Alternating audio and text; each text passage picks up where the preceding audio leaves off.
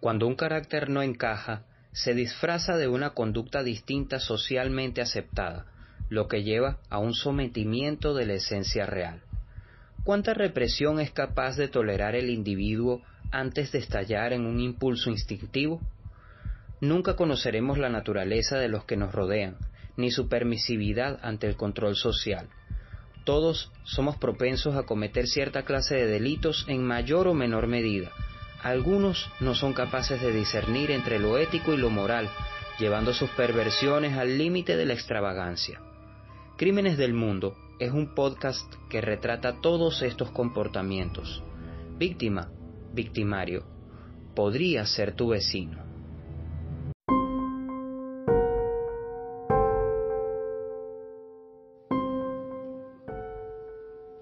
¿Quién puso a Vela en el olmo de la bruja? El siguiente relato corresponde al señor Steve Punt y Sarah Bowen y fue publicado el 10 de septiembre de 2016 en el portal BBC News Mundo. El pertinaz enigma de Vela, la mujer enterrada en el tronco de un olmo en 1943. El olmo era un árbol bajito y bulboso con ramas que se levantaban como el pelo del diablo pero ya no está ahí. Cuando el cuerpo fue descubierto estaba tan incrustado en el tronco que las autoridades tuvieron que llamar a un leñador para que lo talara. Un día de abril de 1943, cuatro jóvenes estaban buscando huevos y vieron el olmo en el bosque de Hagley Wood, en el centro de Inglaterra. Era el lugar perfecto para un nido de pájaros. Cuando miraron adentro del tronco vieron algo blanco. Con una rama intentaron sacarlo y, horrorizados, vieron caer una calavera. Habían transgredido propiedad privada y encima habían encontrado restos humanos. Rápidamente la volvieron a enterrar en el olmo. Pero el secreto era demasiado grande y uno de los chicos se lo contó a sus padres. Llamaron a la policía y con la ayuda de voluntarios revisaron toda el área. Dicen que encontraron una de las manos lejos del árbol en el que hallaron la mayoría de los restos, lo que levantó sospechas de rituales paganos. En ese lugar del bosque hay historias de reuniones de brujas y brujos desde la década de 1940 y que todavía hay aquelarres, comenta John Lund, quien trabajaba en ese entonces en el Laboratorio de Ciencia Forense de Westminster, en Reino Unido, con el patólogo forense James Webster. Pero antes de meternos en ese mágico mundo, vamos al de la ciencia, con este invaluable testigo presencial. Era un lugar excelente para esconder al cadáver, le dice a la BBC el biólogo forense. A sus 101 años de edad recuerda muy bien el caso. Los primeros restos llegaron al laboratorio el 20 de abril. Lo sé porque yo llevaba un diario y dado lo extraordinario del caso registré todo. Los huesos no tenían ningún resto de carne. Lo que quedaba era lo que los animales no habían podido arrancar. Webster me trajo un manojo de cabello que estaba pegado al cráneo. Era muy fino, pero pude reportar que no estaba ni teñido ni ondulado artificialmente. La policía estaba interesada en saber cómo estaba vestida. Teníamos pedacitos de tela muy podrida, no era de buena calidad, pero no pude encontrar restos de alguna falda o vestido. Oh, exclamó Webster, hay un pedazo de tela metido en el cráneo. Resultó ser la falda. Cuando vi los restos juntos por primera vez pensé que no iba a ser capaz de hacer nada con ellos, pero al final pude. Con la ayuda de Lund, Webster concluyó que la mujer había sido asfixiada y que quizás había tenido un bebé, pero la evidencia no era concluyente. Además, sabían que habría sido imposible incrustarla de tal forma en el tronco si ya se hubiese producido el rigor mortis. De manera que la enterraron en su inusual tumba viva o recién muerta. Metieron sus pies primero, algo que difícilmente podría hacer una sola persona, y llevaba ahí al menos 18 meses. El paso obvio en la actualidad sería hacer una prueba de ADN. ¿Dónde está el cuerpo? Hasta donde yo sé, se lo llevaron a la universidad. Luego los huesos misteriosamente desaparecieron. Nadie sabe dónde están. ¿Y los archivos del laboratorio? Pues esa pregunta es interesante. No sabemos qué pasó.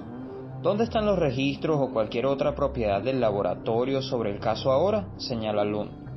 Efectivamente, ni la Oficina de Registro Nacional ni en la Universidad de Birmingham tienen los archivos forenses, ni siquiera registro de haber recibido un cuerpo. Todo se desvaneció.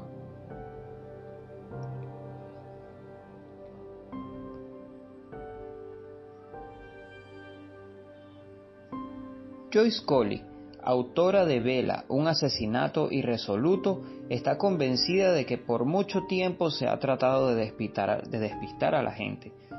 La forma en la que ha sido encubierto, ojalá supiera por qué. Lo que sé es que si pides información, si solicitas ver el esqueleto, si preguntas algo, te chocas contra una pared, le dice la escritora a la BBC. Coley recuerda que la policía revisó infructuosamente miles de registros para tratar de identificar a la víctima, aunque señala que podría ser otro engaño, cuenta que hicieron un retrato hablado en el que ella tenía una falda marrón, una enagua color melocotón, un suéter rayado y un anillo de matrimonio barato. Sin, cuerpo ni registro, ¿cómo encontraron su nombre? Fue unos 18 meses después del hallazgo de sus restos que empezaron a aparecer grafitis eh, que en letra grande preguntaban ¿Quién puso a Bella en el olmo? ¿O quién puso a Vela en el olmo? Daba la impresión de que alguien sabía algo sobre este crimen, así que empezaron a buscar entre los reportes de personas desaparecidas a ver si encontraban alguna Vela o Anabela o Isabela. De ahí surgió el nombre, pero nadie sabe si ese era suyo o no, explica Colin. Pero recurramos a la brujería. Sin cuerpo ni archivos, volvamos a la aquelarre. Conjuremos al historiador Ronald Hutton, experto en paganismo y brujería, a ver si nos puede iluminar. Los ocultistas ingleses trabajaron mucho como parte de la campaña solidaria de la, población civil durante la Segunda Guerra Mundial. Meditaron, usaron su fuerza colectiva para tratar de meterse en la cabeza de los nazis. Sabemos de eventos como la Operación Cono de Poder, que fue una famosa ocasión en agosto de 1940 en la que un grupo de brujas hicieron un ritual en la costa sur de Inglaterra para levantar la fuerza de la energía y evitar que Hitler invadiera, explica. Quizás tuvo algún efecto. Pues lo cierto es que los alemanes no invadieron, pero a lo nuestro, ¿hay algún vínculo con el caso de Vela? Si hubiera habido objeto con ella, o si el cuerpo hubiera sido posicionado de alguna manera especial, si hubiera habido un patrón de daño en los restos, en los restos tendríamos indicaciones de que fue una muerte relacionada con un culto, pero no las hay, concluye el experto. Interesante, pero ¿y ahora? ¿Será que una caminata de un padre con su hijo puede dar alguna pista? El hijo es Peter Douglas Osborne, consejero del Partido Conservador Británico de Birmingham, y la caminata tuvo lugar cuando tenía seis años. Su padre fue el soldado al que le tocó la espantosa tarea de cuidar, de cuidar, el cuerpo durante la noche entre el descubrimiento y la llegada del leñador. Después de la guerra, cuando el padre estaba viajando de vuelta a casa, se puso a charlar en Italia con unos miembros de inteligencia de la Real Fuerza Armada y les relató su calvario en esa noche. Ellos le contaron sobre un archivo que habían visto, la historia que le contaron fue que había habido una dama que estaba involucrada con el espionaje, que había sido parte del círculo de Hermann Wilhelm Göring, lugarteniente de Hitler y comandante de Luftwaffe, que se había educado en Cambridge o en Oxford y tenía unos dientes muy distintivos. Los frontales se le cruzaban un poco. Los registros dentales, me dijo mi padre, correspondían a los de Vela, que había sido joven, multilingüe, inteligente y obviamente ideal para los servicios de espionaje. Curiosamente, unos años más tarde su padre cambió de historia. Dijo que no había tenido nada que ver con eso y lo que me pareció peculiar y agregó que no quería discutirlo. No quiero tener nada que ver con eso. Fueron las palabras que usó, recuerda Osborne. No una bruja, sino una espía. Había mujeres espías, y el área en la que ella vivía es ciertamente un lugar que le interesaría a los agentes secretos. Pero no parece haber ninguna evidencia que conecte al cuerpo en el olmo con el espionaje, señala James Hayward, autor entre otras cosas de mitos y leyendas de la Segunda Guerra Mundial. Además, es una manera extraña de deshacerse de un espía muerto, agrega. Pero si no era una bruja y tampoco una espía, ¿quién podía haber sido? En 1953, el diario local Express and Star recibió una carta anónima, luego de que publicaran una serie de artículos sobre el caso. Los artículos sobre la bruja del Olmo son interesantes para sus lectores, pero ustedes nunca lograrán develar el misterio. Una persona que podría hacerlo está ya bajo la jurisdicción de las Cortes Celestes. El asunto está cerrado y no involucra a ninguna bruja, ni magia negra, ni rituales a la luz de la luna. Las únicas pistas que les puedo dar son la persona responsable del crimen murió demente en 1942. La víctima era holandesa y llegó ilegalmente a Inglaterra más o menos en 1941. No quiero recordar nada más. Anna Claverley.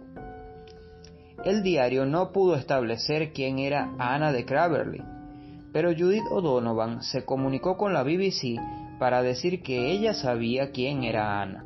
Su nombre era Una y era la esposa de Jack Mossop, quien trabajaba en una fábrica de municiones durante la guerra.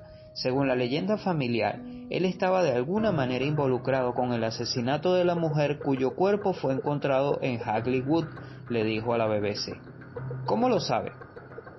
porque Jack Mossop era primo de mi papá. Según mi mamá, era extremadamente buen mozo y durante la guerra se vestía muy bien, lo que por supuesto levantó sospechas, pues en ese tiempo la gente no podía darse esos lujos.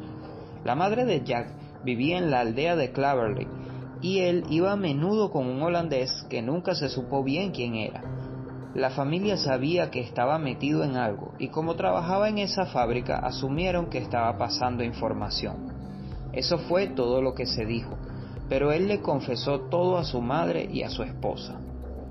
Vamos a una pequeña pausa y ya regresamos.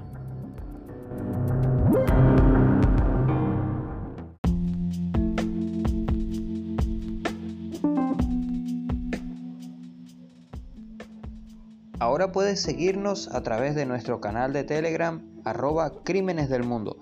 Síguenos y mantente enterado de nuestro podcast semana a semana y de las mejores historias de crimen que podemos compartir para ti. Te invito a seguirnos arroba Crímenes del Mundo en Telegram.